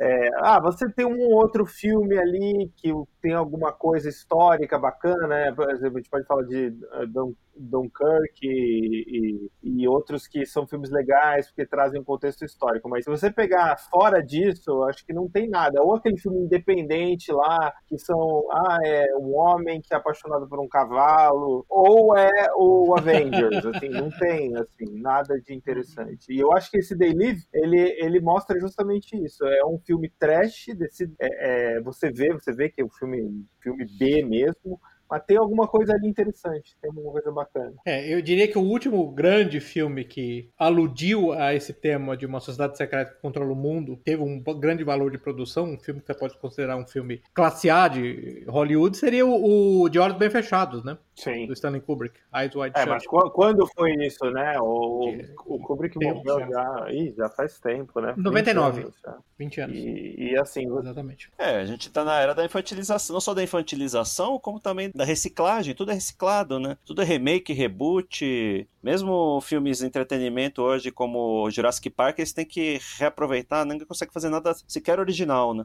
É, e parte desse problema advém do próprio, a- da própria massiva escala dos estúdios. É, quando você tem que investir nos 140, 150 milhões de dólares num filme, né? Qual é, a- qual é o seu espaço para erro, né? Então é muito É, o- engraçado isso. os, os riscos são, são altos demais. Eles acabaram criando um modelo no qual, no qual- do qual você não consegue escapar. É, os riscos são Os altos, riscos são altos demais, demais. né? Então, assim, o, o filme não pode falhar de jeito nenhum, porque um filme como Avengers falhando, que é praticamente impossível, é, pode significar o estúdio fechar, né? Foi o aquele filme horroroso, ah, o John Carter of Mars. Você lembra que ele, ele causou um problema enorme para o presidente do, do estúdio da Disney foi demitido, né, na época. Na época ele custou 250 É, milhões. Foi por é, causa desse mais uns dois fracassos em sequência lá que a Disney des- desistiu de fazer filmes, né? Uhum, Ela se concentra hoje em três ou quatro grandes franquias, que é uhum. os filmes Star da Wars. Pixar, os filmes da própria Disney, os, as animações da Disney, Star Wars e Marvel. Eles não produzem mais nada que não tenha esses, um né? desses quatro Não selos. tem espaço mais para aquele filme mediano, até porque assim a indústria mudou, o meio como os filmes são distribuídos mudou, o público mudou, né? Então assim, se um filme como Avengers bateu, sei lá, bateu o Titanic já, né? Esse último aí, acho que já, acho que já. Já? Se tem esse público todo, é porque realmente existe demanda, né? Não, o, o Titanic não era a maior bilheteria, era É, Avatar. mas eu, eu vi que ele bateu algum recorde do. Titanic, se foi o mais rápido de bilheteria, alguma coisa que era alto também, talvez não, não for. De fato, o Avatar pode ser o primeiro, né? Ah, Eu acho o Avatar um filme horroroso, horroroso. Na época, eu- na época o Pepe e eu, a gente foi ver, né? E eu já falei, o filme é uma porcaria e, e, assim, eu não consigo entender. E você sabe que a, a Disney anunciou que vai ter Pelo cinco amor de continuações, Deus, né? Quatro ou cinco continuações de Avatar no- até 2025. É. Esse que o plano deles é 2025, o prazo do Believe, O, o, do Day Live, exatamente. Vai ser para comemorar a dominação completa dos alienígenas. Que nunca são nomeados, Aham. eles não É, têm nomes. Eles não têm nomes alienígenas do Day Live. Que eu me Não, lembro, eles não- têm, eles não não são tem. mencionados por nome nenhuma vez, certo, gente? Não, e, não, e não. tem backstory nenhum, que, é, que eu acho até interessante. Não, não, não mostra como é que eles vieram, de onde eles. Assim, não é importante, né? Mas também me irrita nos filmes atuais é que tem que ter backstory pra Uhum. tudo. Tem que explicar por que, que o cara é assim, por que, que. Ah, qual que é a origem dele. Não quero saber da origem de ninguém. É, é, mas, mas isso, mas isso, isso vai no mesmo, no, no, no- no mesmo sentido da infantilização é a imbecilização que demanda com que demanda que os filmes sejam cada vez mais digeríveis, né? Pensa na densidade de, de filmes clássicos e essa necessidade, por exemplo, de diálogos exposicionais que você tem em filmes modernos que tornam os filmes completamente artificiais, né? Quando você tem você fala, um filme de guerra, alguém fala, me dê M- M- MRIs. Aí o cara fala, Hã? o que são MRIs? Ah, meals ready to eat. Quer dizer, todas as frases têm que ser explicadas. Nada pode ser procurado, nada pode ser presumido que se saiba, né? É, Então isso é parte do mesmo processo, né? De infantilização e imbecilização. Eles andam de mãos dadas, né? Esses dois processos. É, Outro fator desse problema é que Hollywood está cada vez mais dependente do mercado chinês, né? E tem todas as suas idiosincrasias. Eles não, o- a bilheteria doméstica apenas não É. sustenta mais um filme, Uhum. um blockbuster. Vide hoje. lá que diminuíram o tamanho do, do Você rapaz tá- que é negro lá, né, no Star Wars, né, no, no pôster do Star Wars, diminuíram porque se ele tivesse muito em destaque, diz que os chineses olham aquilo e, e não gostam, né. É, aí você vê a hipocrisia de Hollywood, né? Que você é um, um crítico americano lá, fizer um A de alguma coisa racial, ele é linchado em praça pública, né? Os chineses metem a boca no filmes lá, tipo Pantera Negra, falam que é dolorosamente, é doloroso de assistir e ninguém fala nada, né? Porque Depende do dinheiro. É, e- isso mostra ju- justamente a diferença entre onde está hoje a China como civilização e os Estados Unidos, né, isso eu acho que ilustra bem, né. Mas é interessante porque a China, nesse aspecto, essa, essa distinção, esse etnocentrismo chinês, ele é claramente natural ao longo da história humana. Né? Nós falamos, citamos isso passando no último episódio, e é interessante ver que isso é tolerado na China, porque é natural, e é natural em todas as outras civilizações, e não é tolerado no Ocidente, de novamente, porque nós temos essa elite que, não obstante ser etnocêntrica, seja ela judaica, russa, chinesa ou indiana, mas ela, ela tem um profundo desdém pelo etnocentrismo da, da, da daqueles sobre, sobre, os quais ela domina, né? no caso os americanos nativos, americanos raiz. Sim. Como isso não é tolerado exatamente como uma espécie, com um aspecto punitivo, praticamente punitivo, né? Para eles, e enquanto as outras civilizações podem se manifestar dessa maneira sem o menor problema, absolutamente nenhum. Só nos Estados Unidos, a terra da liberdade, é que isso não é bem-vindo, não é aceito. É um grande paradoxo, né? É, cabe aqui um episódio dos, dos, dos contradições do Império Americano. Né? Acho que é, tem muita coisa que a gente podia discutir. Mas é isso aí, They Live eu recomendo, é um filme trash, porém com ideias bastante interessantes. E eu acho que se pudesse é, ser refilmado hoje, acho que ele ia se passar no Silicon Valley, em vez de o cara invadir o estúdio de cable TV, ele ia invadir algum panóptico, algum Google. panóptico lá, é, do Facebook ou o YouTube, etc. Uhum. É, é para ressaltar no, no, no, ponto do Salazar, o filme é ruim, as, a, as perguntas que o filme faz são excelentes, as respostas são muito ruins também. Vamos colocar assim. Não, e não dá resposta nenhuma, né? Não dá resposta nenhuma. É, depois, é, uhum. é, que a gente conversou, o terceiro ato do filme é basicamente um filme de ação, né? Ruim, né? Ele vai lá, destrói o, o a antena que distribui o sinal da programação mental das pessoas e, e fica por isso mesmo, e aí aparece a última cena, pro Jusilei que não viu, aparece é, as pessoas acordando, né, e vendo os alienígenas. Inclusive a última cena cômica que aparece a mulher e o rapaz transando lá e, e aparece o cara, era um alienígena. Né? Ah, sim, sim, sim. Sobre a antena também tem uma coisa que precisa ser lembrada, que em 1988 nós estávamos no auge da televisão como instrumento de difusão de notícias, né, tanto pela CNN, que teria o seu estrelato na Guerra do uhum. Golfo lá em 91, uhum. quanto, por exemplo, a forma como a música era consumida, Exato. era via MTV, a forma que todas as outras é, modalidades culturais e informativas eram moduladas, acabava sempre batendo na televisão, sim, e no caso sim, americano é. TV a cabo, né? É, você me lembrou, você me lembrou de uma, de uma história interessante. Lembra durante a Primeira Guerra do Golfo, em certo momento, o George Bush, pai, reclamou com a CIA que ele não estava recebendo informações com a velocidade que ele queria. Houve algum problema, acho que foi uma das tentativas que de atacar alguma posição específica, que eles atacaram tarde demais. Eu me lembro que a, a diretor da CIA é, recomendou a ele que assistisse a CNN, que eles tinham informações mais atualizadas. Então, isso foi realmente a era de ouro da CNN. E a CNN, New York Times, todos, todos os jornais, toda a grande mídia fez questão de, mostrar, de, de, de propagar essa notícia para demonstrar a superioridade da, da grande mídia. Né? Foi, foi a sua era de ouro. Street cred. O, o, o Salazar, uma coisa, uma, uma, coisa clássica do filme, que é clássico dos anos 80, eu lembrei, eu lembrei para comentar com você, e isso é uma coisa divertida.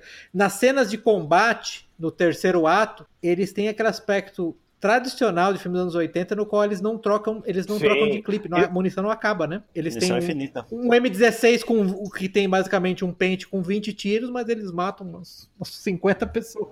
Cinco minutos disparando. E outra coisa engraçadíssima, acho que até pra classificação do filme, não tem sangue, as pessoas levam um tiro e não. Não sei se vocês separaram no, no nenhum momento.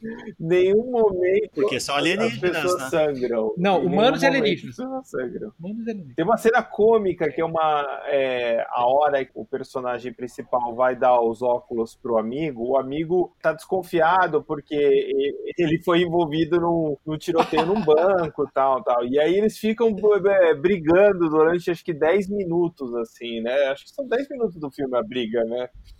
Porque o outro não quer pôr o óculos de jeito nenhum, Sim. né? E, e assim, é uma briga cômica, você dá risada, né? Não tem sentido nenhum aquela cena, né? é, é, é, é, briga de, de luta livre americana, né? Aquela coisa, da cadeirada. Ô, Zeno, ô Zeno, mas aí, aí, aí você apontaria outra das, das metáforas sutis, não? As massas ignaras re, rejeitando o conhecimento que o profeta sim, sim. vem trazer a elas, não? Resumindo, Mesma sutileza. Tão sutil quanto os golpes, os golpes falsos é, é, de WWE Ah, que, sim, que- né, que havia na luta, né? O, o, o cara tá resistindo à, à quebra da programação, né? É. Mas é, é- Isso, a, a, a cena em si, né? conhecer. Tirando esse fato de que ele pode querer o diretor dizer isso ou não, é, a cena é engraçada, né? Porque é muito, é muito tosca. É muito exagerado, né? Agora, sabe outro filme que usa essas mesmas metáforas, quase essa mesma linguagem? Matrix. Exato, eu- eu- é, é verdade, é verdade. Então As o Matrix retomou o tema do filme trash que é They Live, né? De que eles tomam a, a famosa Red Pill e eles Sim. passam a enxergar. Uma Red Pill. São os óculos Exatamente. do- Só Pra que aí o despertar filme é e uma enxergar o mundo real, né? O Matrix na época, efeitos especiais eram, eram revolucionários, é, únicos. Ho- Hoje as pessoas, acho que é até interessante comentar, se Matrix fosse lançado hoje, eu acho que talvez não seria tanto sucesso, porque acho que as pessoas não iam entender, já não entendiam na época, né? Acho que hoje iam entender menos ainda o filme. O, o, o que é interessante, você- vocês chegaram até essa experiência quando o Matrix saiu. Na verdade, a, a ideia, a- a- o arquétipo da, da, da pílula vermelha, ele foi inicialmente apropriado pela esquerda. Vocês lembram disso? Que na verdade eram os esquerdistas que Não. nós tomamos a pílula vermelha, nós, vi, nós vemos através do capitalismo. Especialmente nos Estados Unidos, eu lembro que essa foi, foi o primeiro mote, entendeu? Essa, essa apropriação da ideia de pílula, de red pill, de pílula vermelha pela direita, é um fenômeno relativamente recente.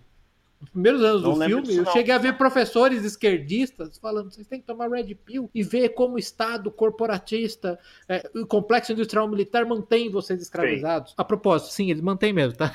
ele tá certíssimo nisso. A solução dele é que não resolve nada, né? De novo, ele, ele foi- tem a observação correta, faz a pergunta correta e dá uma resposta comicamente equivocada. Sim. Mas isso também é outro aspecto interessante. E uma pergunta, a vocês, uma pergunta a vocês que assistiram o filme: existe alguma conexão com George Orwell, 1984? Eu não percebi, não, eu não, eu não acho. Eu, eu acho que Não lembro de ter visto nada. O Zeno, na entrevista, O- talvez? Ele falou? Não, ele mencionou não na cita nada, eu acho que não, acho que não é a intenção, porque em 1974 o Estado totalitário é abertamente oprimindo a população, né? Você, você sabe que está sendo dominado e você é obrigado. Ali é um negócio mais sutil. É, eu é acho uma que coisa eu faria uma mais- conexão, mais mas velada é, no, no Daily. totalmente especulativa com, com é, Admirável Mundo Novo, onde as pessoas desejam é, viver daquele jeito, né? Elas Perfeitamente. são engen... Admirável Mundo Novo, elas são engenheiradas, né? As pessoas E- nascem numa casta e sabem que vão viver aquela casta a vida inteira, sabem o tipo de emprego que vai ter e recebem lá as drogas para ficarem felizes com aquilo.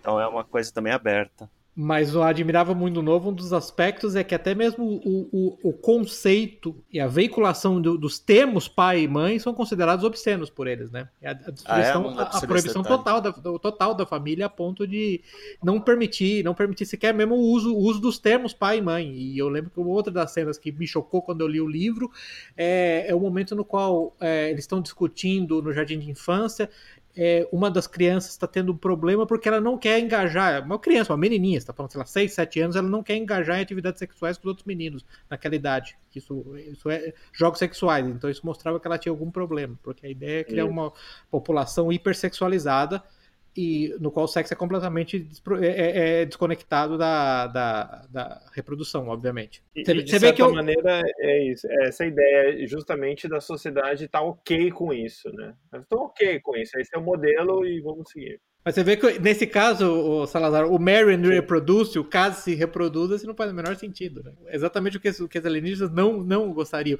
Você vê que não faz nem sentido do ponto de vista dessa ideia dos alienígenas como espécie de piratas espaciais que vão de planeta em planeta sugando os recursos planetários. Se você aumentar a população, você vai aumentar a taxa de consumo dos recursos que você, teoricamente, estaria explorando, né? Então, realmente, fica claro aí a desconexão do, do, do John Carpenter, essa, essa, essa, essa infatuação meio infantil dele, meio juvenil dele com os anos 60 ao ar livre. Né? Não, não, se, não se aplica, não se encaixa no resto. É, não tem, não- nunca fica claro no filme qual que é o plano de fato, né? É, Estão se mancomunando lá com as elites humanas, mas que, qual que é o endgame, né? O que, que eles vão fazer? Quem, quem, tá, ganha, quem que tá ganhando o quê? O que, que eles estão É, tirando é- do é planeta? nunca, vago. nunca é É bem explícito. vago, né? é Muito muito vago. Nióbio. Nióbio, nióbio, nióbio, realmente é. É, tem um item só que nas minhas anotações aqui que eu não, a gente não falou, que é da programação subliminar. Que acho que é Ah, a- muito bom. Muito bom. é a ferramenta. Vocês leram Não. o livro do Leonardo de Molinol? O Subliminal? Não. Não. Não, nem eu. Então, mas eu li o resumo. Assim, eu queria saber se isso é possível, né? Que assim, lá é... é as pessoas estão vendo lá as mensagens de ordem, né, nos outdoors, nas revistas, nos, nos televisões, e aquilo acaba penetrando no cérebro deles, né.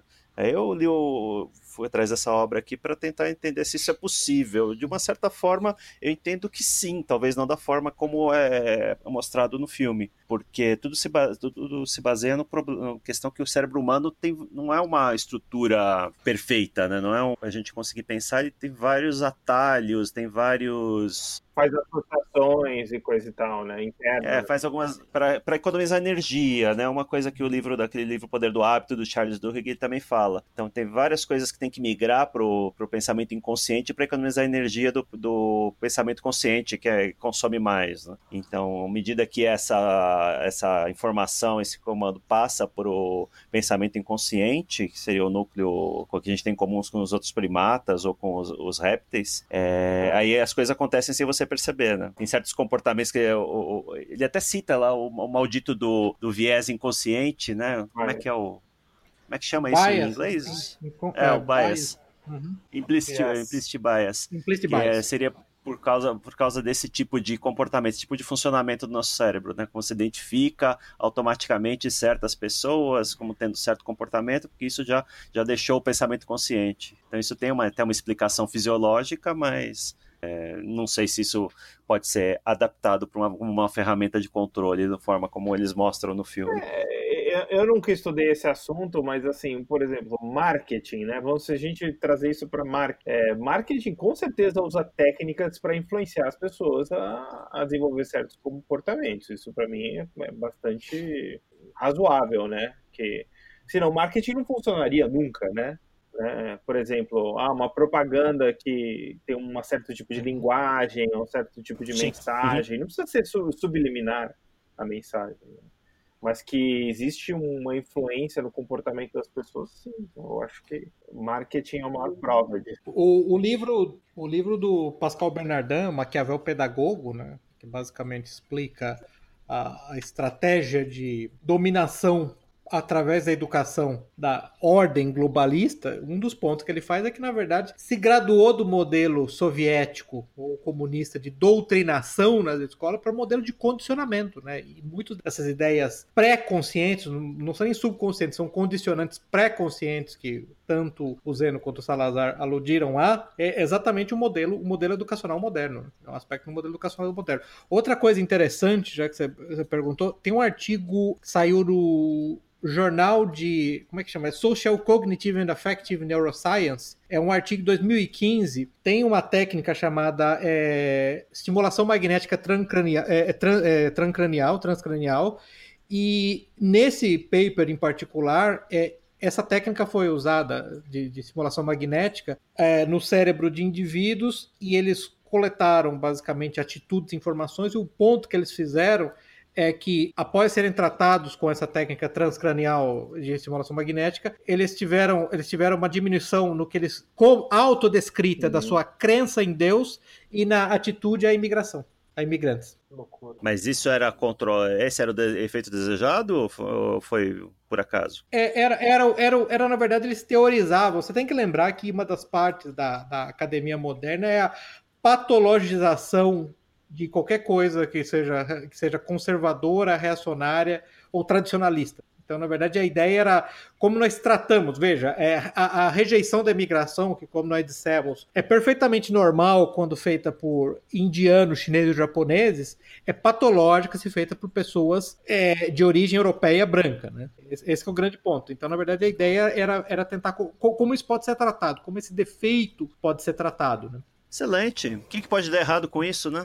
É o que pode dar errado com isso, exatamente, né? Eu não tem nada. Essa técnica, essa técnica é, tem sido usada historicamente, aparentemente, de, trans... de, de simulação magnética transcranial para tratar a depressão. Mas eu acho que volta só para reforçar o ponto que vocês dois fizeram, especialmente o Zeno, que sim, é, dadas as características eletromagnéticas é, do cérebro, é possível alterar funcionamento dele com estímulos externos. Eu sei que o, pró o, próprio manual de guerra psicológica do, do exército americano trata desse tema. Pegando o ponto do Salazar da propaganda e do livro do Poder do Hábito, o... ele cita longamente lá a questão do hábito das pessoas escovarem os dentes. E no início do século XX ninguém tinha isso, isso foi um negócio, foi uma, um hábito que foi desenvolvido é, baseado em propaganda, principalmente. Propaganda fez as pessoas fazerem isso hoje ninguém questiona, né? Foi um hábito adquirido. Exato, isso é interessante, né? Como, como outra, é, é, certos comportamentos que foram induzidos através de propaganda, de marketing, de técnicas como essas de, de associação, né? Pô, até pelo, pelo inconsciente, é, hoje elas não são são assim para as pessoas elas sempre existiram. Isso é, isso é algo que eu gostaria de, de um dia estudar um pouco né? Como é que funciona isso? Como é que eles desenvolveram isso principalmente né? Eu imagino que isso não, não foi não foi de um dia para o outro né? Esse refinamento dessa não e, e, e esse é um desenvolvimento que se acelerou grandemente pós Segunda Guerra Mundial, né? MK Ultra, alguém? Alguém? é, então, é, é, gente, é importante para todos que ouçam o podcast. Eu, Pepe, me declaro membro honorário da, da, da, direita chapéu de alumínio. Então, saibam que. Diabo é isso? Ah, não, é uma, é uma brincadeira que o, a turma do Twitter, o, o Loen, o Let's Dex, aquelas contas do Twitter, tem, eles criaram. Tinha aquela história que eles ficavam falando da a direita beta, a direita travequeira, aí agora inventaram a direita chapéu de alumínio, a direita que acredita em conspirações. A minha atitude em relação à teoria da conspiração em geral é a atitude do Taleb, que, que, que resumiu muito bem para mim, não acreditar em nenhuma teoria da conspiração é tão irracional quanto acreditar em todas elas. Então eu diria que esse é, esse é, o, esse é o, ponto primordial. O, o único ponto que eu estou fazendo é que claramente o ponto de inflexão foi pós Segunda Guerra Mundial, no qual passou-se da doutrinação clássica soviética comunista e nazista, ou até mesmo fascista, mas nesse caso muito menor, para esse modelo de condicionamento é, é, sutil subreptício. O Zeno citou um livro interessante, era aquele é, Making Gay OK, certo? Não. Se não me engano, era esse o título do livro. Não, não, citei esse livro, eu não. Acho que foi você que citou. De uma conversa. É, eu, eu, nossa, então por algum motivo eu achei que fosse você. Mas o, o, ponto, você fez esse ponto. Como o movimento gay ganhou aceitação através de uma série de medidas de a, a relações públicas e de sugestionamento muito gradual. Você lembra? Você lembra de, de nós conversarmos sobre isso? Sim. Então é, é, sim, sim, é, esse, é esse, é o modelo. Quer dizer, na verdade hoje nós estamos no ponto no, no Ocidente, basicamente a desaprovação do, do homossexualismo, da, do, da, celebração da sodomia entre adultos, é quase tratado como uma doença mental. Vocês devem ter visto recentemente foi o jogador de principal jogador de rugby da seleção australiana, se eu não me engano, que ele foi é, removido da seleção por ter feito um post no qual ele considerava homossexualismo pecaminoso. Não sei se vocês acompanharam acompanharam isso, mas isso é, mas não, é um exemplo, episódio, exemplo interessante de, de, é, de estabelecimento uh, do consenso ao longo de um período, espaço curto de tempo, de uma maneira quase completa, né? Quer dizer, está falando dos anos 60, 70, quer dizer, desaprovar fortemente a homossexualidade é absolutamente normal. Nós estamos chegando num ponto de transição onde isso é, isso é quase patológico, né? Não, tá o ponto de se tornar compulsório, né? Você rejeitar o avanço de um, uhum. de um homossexual vai ser um crime, crime hediondo em breve, né? É, inclusive nesse ponto de patologia, o argumento que, o único argumento que usam nesse, nesse caso é de que quem rejeita é, na verdade, um enrustido, né? É. Não existe outra contra-argumentação por parte de quem defenda isso. É, é o, o, eu, tive, eu já, já, tive essa conversa várias vezes com, com, com o Salazar e, e, e, eu e ele chegamos a mesma conclusão, já que nós estamos perto do final do podcast. É, toda vez que alguém fala sobre aceitação de homossexual, homossexualismo é uma perversão sexual, assim como todas as outras. Então eu sempre troco na minha cabeça homossexual imediatamente por Sim. zoófilo, necrófilo ou pedófilo. Eu troco por esses três. Se você aceita isso, e, e, e, se você rejeita isso, me diga. Se eu rejeito veementemente um pedófilo, quer dizer, seria eu um pedófilo enrustido? Pelo amor de Deus, né? Se eu rejeito os necrófilos como absolutamente freaks, bizarros, seria eu um necrófilo? E aí que fica claro para mim a fraqueza do argumento, que eu sei que não é do Jusilei, é o argumento que o Jusilei está mencionando como argumento argumento que nós Sim. chamamos carinhosamente de globo homo, né? Os globalistas homossexualistas fariam, certo? Não, é um argumento infantil, né? Se você pensar, não, olha, é, se você critica algo é porque ou você odeia ou você é aquilo uhum. secretamente. É, olha, pelo amor de Deus, né? Tem que. Mas é argumento infantil perfeito para uma população infantilizada que gosta de Avengers e Game of Thrones, como o Salazar, o, o, o Zeno estava lamentando, né? É perfeito para essa população, não? Esse argumento infantil. Você vai falar de argumentos infantis, um argumento infantil que não tem relação nenhuma direta, mas é, como o Jusilei é, é, é, é, começou a falar desse assunto, só para terminar, para lembrar, em homenagem ao Alabama essa semana, todos vocês já devem ter ouvido nas, nos seus embates com, com, com, os agentes do, do Global Home Mundial, o argumento cretino de que não sei como você pode ser uh, uh, contra o aborto e a favor da pena de morte. Ora, num caso. Ou a favor do porte de arma. Num caso, você está, você está matando um bebê é. inocente, no outro, você está matando um estuprador ou um assassino. Assim, como não dá nem para entender como é que você considera esse argumento, né? Assim, que coisa maluca, né? E as pessoas repetem esse argumento. É, eu posso dizer que eu, eu, eu, eu já ouvi esse argumento de pessoas de altíssimo QI em ambientes altamente altamente sofisticados. E as pessoas fazem Sim. esse argumento como se fosse assim, devastador. Vocês todos provavelmente experimentaram isso, né? Alguém fazer esse argumento e ficar olhando para você com ar de esperando. Nossa, agora eu acabei é. com eles. Porque essa minha lógica é imbatível. Entendeu agora? O que, que ele vai fazer agora? Lógico que assiste Game of Thrones.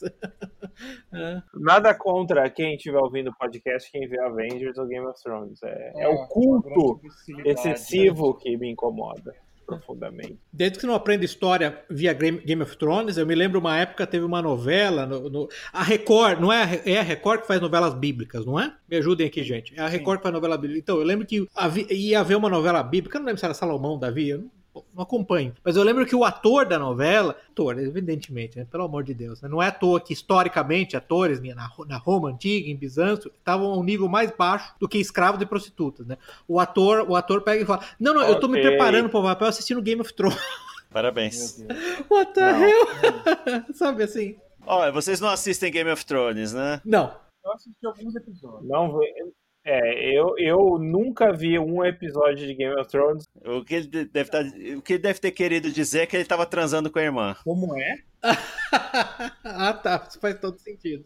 Eu vi o primeiro episódio, eu vi o primeiro episódio e foi exatamente esse o ponto que o, que o, o Zeno tá fazendo. Eu falei, isso aqui é, é, é, é basicamente soft porn. Eu falei, ok. Tem. É, é HBO, né? HBO tem que ter. Tem que uhum. ter nudez, tem que ter sexo, senão não é HBO. Bem feito, Mas defendendo um pouquinho Game of Thrones, ele te, teve os seus momentos, mas agora tá chegando no final. Hoje é o último episódio da oitava temporada, o, fin, o final da série, e tá uma, tá, um, tá uma desgraceira, tá uma tristeza. E me, me diga, o Zeno, o Zeno, mas me diga, você acha que o Game of Thrones é vítima desses, de, dessa tentativa de navegar nas águas tumultuosas dos guerreiros de social, de lacração, como o colocou? Você acha que ele é vítima de lacração?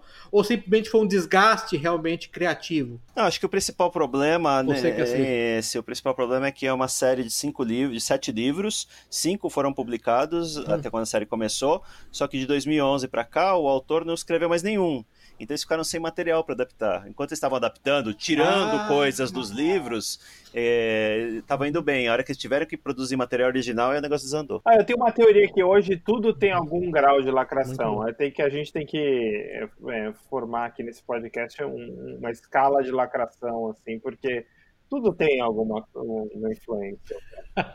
É, Lacrons, é, a partícula tem, fundamental da lacração. Lacrons, você conhece alguma Lacrons coisa hoje, algum, é, algum filme, alguma peça de entretenimento, jogos, tu, todos têm alguma, alguma coisa. Não, todos. Não. Salazar, eu queria apenas dizer que com esse comentário eu gostaria de oferecer a você algo, uma peça da indumentária que eu e o Pepe já temos, que é um chapéu de alumínio, porque isso é uma teoria da conspiração e ao mesmo tempo uma teoria da conspiração em que eu creio. Sim, sim. Então eu vou usar esse chapéu com orgulho. É... Muito bem. O que eu quero de presente de aniversário de algum de Ai, vocês sim. é um fedora de alumínio. Aí okay? eu usar o chapéu de alumínio com estilo ainda, né? Né? É, eu... Opa, absolutamente. Nesse, no, no, verão é ficar perfeito um fedora, um fedora de alumínio. Eu, no inverno como, acho que é pior, né? Um fedora de alumínio vai ser fantástico. Ascendência lusa, eu uso só boinas, boinas de alumínio. É, tem aquelas boinas é, meio bascas, né? Que eles chamam de, de, de ângulo bascas, boina ângulo bascas, de alumínio, aquela lá seria bom também, viu? O Jusilei, que é um encanador, vai usar uhum. um daqueles é, chapéus de construção civil de alumínio. Que tal? E fica perfeito. Todo mundo fica a caráter. Excelente, pessoal. Vamos encerrar aqui então nossa discussão sobre o filme They Live John Carpenter, em 1988, um filme que era ruim em 1988, piorou muito. Mas assistam. Não envelheceu. Os anos não lhe foram gentis.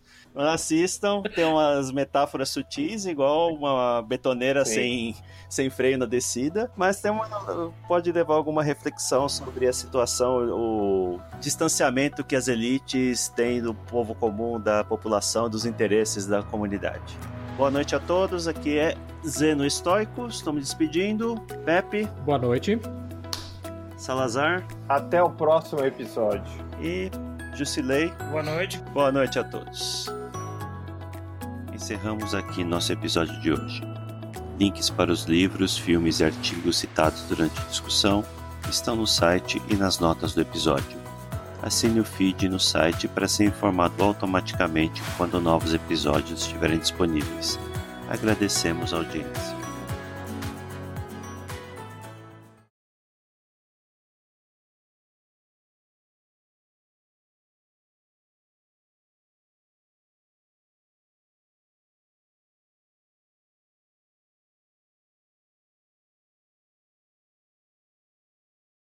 Roteiro, produção e edição pela Liga dos Leigos. Música de abertura e encerramento por Hook Sound. Fact-checking por basicamente ninguém.